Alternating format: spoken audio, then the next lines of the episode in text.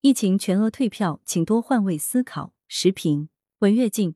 持续数年的疫情，让人们的远行面临诸多不可控的潜在风险。为保障旅客疫情期间出行，国家民航局曾专文通知，要求航空公司在出现疫情时，对乘客退票全额退款，并免收手续费。但各航空公司实际执行时并不一致，有些执行到位，有的则颇多弯弯绕，凭空给乘客增添烦恼。以个人的亲身经历为例，近日笔者到某边城探亲，突遭疫情。眼看风声紧，赶忙退了原订机票，并购买了翌日的返程票。谁料计划没有变化快，第二天一大早，怎么也打不到出租车，求助朋友，个个被困在家，出不了门。原来当地半夜发通知，即日起全市静默管控，公交、出租一律停运。无奈只得再次退票，但这次退票就没上回那么顺利，遭遇诸多弯弯绕，甚至让人觉得是陷阱。笔者买的是四川航空的中转联程票。即从起始地经停成都再飞广州。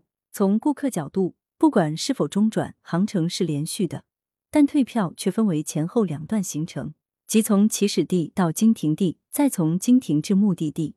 前段因有疫情可申请全额退款，后段则因没有疫情只能自愿退款。由于是折扣票，退款额连原票价的三分之一都不到。但乘客既然从疫情地出发，整个行程就不可能分开。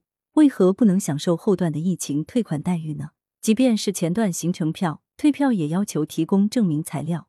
天老爷，我一个外地人如此兵荒马乱，到哪儿开证明去证明自己不是被迫误机呢？再说当地静默管控，电视报纸都报道了，难道还用乘客费尽周折开证明吗？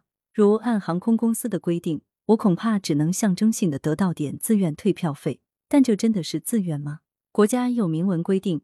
遇疫情可全额退票，航空公司为什么还要设置诸多限制和前置条款呢？对乘客来说，出外遭遇疫情，个个归心似箭，巴不得早早回家，谁还会有意无意的误机呢？突发的疫情是乘客所无法控制的，对航空公司来说，应多从乘客的角度换位思考，多给人们以便利，而不是相反，在人们遭遇不幸时，再给人们心头添堵。羊城晚报时评投稿邮箱。Wbspycwb 点 com 来源：羊城晚报羊城派图片视觉中国。责编张起李媚妍。校对李红宇